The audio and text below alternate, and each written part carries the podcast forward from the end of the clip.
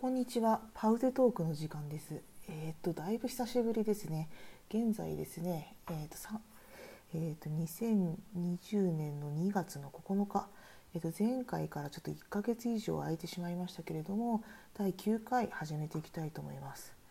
ちなみに今回の収録なんですけれども、ドイツに巨大な台風が今来襲中ということで、まあ、だんだん風が強くなってきて雑音が入るかもしれませんがちょっとご了解いただければと思います。では始めたいと思います。第9回は、まあ、あのいただいたご質問の中で一番多かったご要望ということで食べ物について話してほしいということがありましたのでお話ししたいと思います。皆さんドイツに来たことある人いらっしゃいますかね？レストラン行きました？大体ですねあお肉を頼むと必ずじゃがいもがついてくる。これ結構大変なことでして、えーとまあ、私のリアルの姿をご覧のかご覧になったことがある方いらっしゃると思うんですけれども、まあ、ちょっと体のあの、ね、大きさがあるので少しダイエットをしなきゃなってお医者さんにも言われてるところです。ですからこの2年間のドイツ暮らしで太ってしまうと大変なことになるという状況で留学をしなければいけない。そんな状況になっています。そこで今回のタイトルはドイツで適量を食べるにはどうしたらよいのかということについてお話ししたいと思います。先ほど申し上げた通り外食の分量がむちゃくちゃ多いんですよね。これがまあ旅行者としては結構しんどいところでしてどういうふうな注文をすればこのあの外食の付け合わせのじゃがいもが多いという問題をなんとかでクリアできるのかということなんですけれども、ままあえーと、一つのコツはですねじゃがいもの付け合わせをサラダに変えるという注文方法があるんですね。これ私もあのドイツ語学校で聞くまでちょっと知らなかったんですけれども結構柔軟にですねあの付け合わせを変えてくださいというのはできるようです。またあのメニューに仮に載っていなくても小サラダをつけてくださいという言い方ができます。まあじゃがいもなしで小サラダに変えてください。あるいはじゃがいもをなしにしてください。それと別に小サラダを頼んで頼頼みたいんです。っていうことを言えばいいんですね。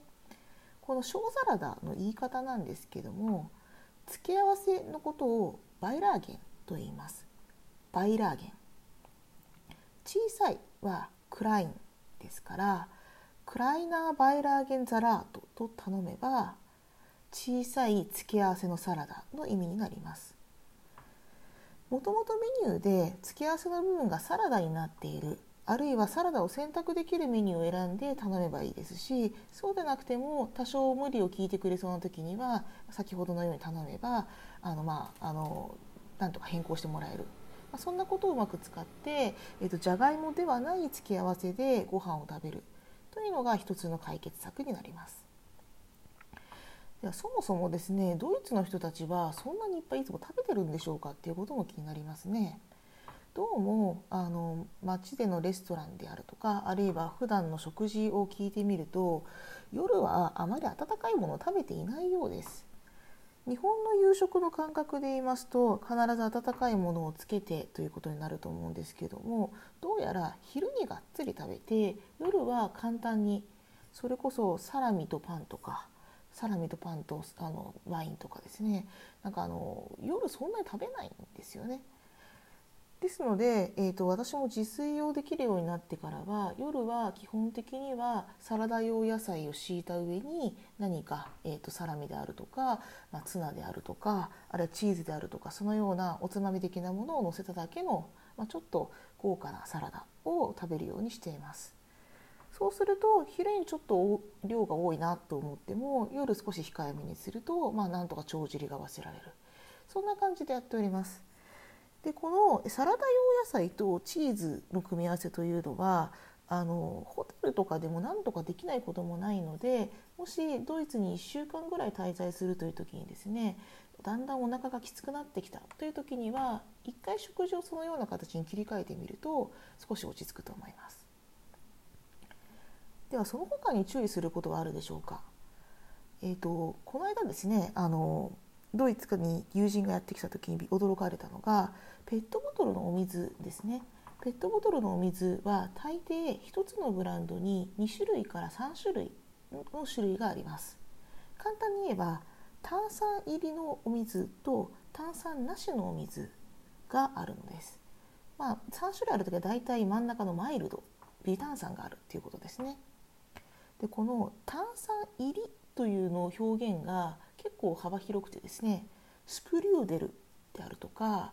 ミッドガス、まあ、ガスっていうのはあのコーレンゾーレガスのことですね炭酸ガスが入っていますミッドをつけるとか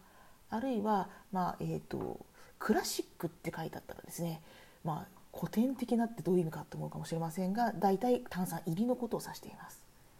これに対してあじゃあガスがないんであれば炭酸なしの水はオーネかというとそうなんですね。オーネガスって書いてあることもありますが一番多い表記はスティルです。スティルバッサーが炭酸なしのお水になります。えーと、今日本でも結構炭酸水流行ってきているので皆さんもゲロルシュタイナであるとかサンペルゲレノであるとかいくつか炭酸入りのミネラルウォーターについて馴染みがあると思うんですけれどもドイツだとむしろ炭酸入りの方がクラシックであってそうでないものスティルは選ばないと買えないということを気をつけてください。またペットボトルにはあのリサイクルのマークがついているものとそうでないものがあります。でリサイクルのマークがついているものはプファンドというあの容器を回収するとお金が返ってくるシステムの分のお金も払っていることになります。ですから、えっと、このプファンドがのマークがついているものはスーパーで専用の機械に入れるとあのクーポンが返ってくるというような仕組みになっているので気をつけてみてみてください。なおこのプファンドという仕組みはペットボトルだけではありませんで例えばお祭り会場などで食事をしたりするとカップのスタプハンドであるとかタッセお皿のあ、えーと、タッセがあのカップですねでそれ以外にもいろんなあのお皿のプファンドとかそんな仕組みがあります。有名なところで言いますとクリスマスマーケットなどに出てくる出店ですね。そちらで必ずグラスが大体プファンド製になっています。クリスマスマーケットのグラスというのはそのプファンドを放棄すれば持ち帰ることもできますのでそれを集めるという趣味の方も結構いらっしゃいますね。ですのでドイツではこのようなあの容器を回収するというシステムがあるのでなんか払う料金が高いぞと思ったら大抵それはあの思ったより税金が高いかプハンドのシステムが入っているということですのでそれに気をつけてみてください。このような食事に関する事情についておすすめの教科書があります。それが永良涼子さん作の「猫と私とドイッチュラント」という漫画です。永良涼子さん自身がベルリン在留のイラストレーター兼漫画家さんなんですけれどもこの、えーと、作品「猫と私とドイッチランド」ではしゃべる猫である麦君とあの漫画家の人が一緒に住んでいるという設定でいろいろな SF の、まあ、ファンタジー漫画になっています。この中に例えば街中のドネルケバブ屋さんでの注文の仕方であるとか先ほど述べたクリスマスマーケットの回り方など非常に実用的なあの、まあ、図解が入っているすごく便利な漫画ですので単純にストーリーがほんわかして可愛らしいというだけでなくドイツにおける暮らしについて知りたいという人もぜひこのシリーズを見てみてください。ウェブ連載もしているようです。ではまとめに入りましょう。今日はドイツでの食べ物事情特に食べる量を調整するという視点でお送りしました。やはりですねあの付け合わせに注目して注文をするというのは日本ではなかなかあんまり考えていないかもしれないんですけどもここをまあおろそかにするとドイツでは大量の揚げ揚げポテトですねとかですね焼いたポテトとかポテトのピューレとか、まあ、本当にいろんな付け合わせがあるんですけれどもそれをいかに調整するかという観点でお話をしてみました。さて、えーと、今日は告知のタイミングで一つ新しい話をしたいと思います。実はですね3月の13日14日にケルンで日本とドイツの文化交流の一環で、えーと、あるシンポジウムに出ます。えーと、 Aspekte der Digitalisierung in Japan und Deutschland 翻訳しますと日本とドイツにおけるデジタル化の観点というタイトルのシンポジウムです。こちらは日独文化会館 Japanisches Kulturinstitut in Köln が主催のシンポジウムです。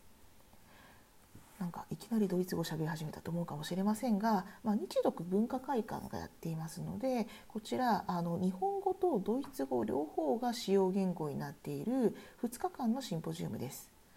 こちらの2日目14日の午後にですね私も登壇いたしまして Die Gestaltung des Systems für Nutzung der Künstlichen Intelligenz in Gesellschaft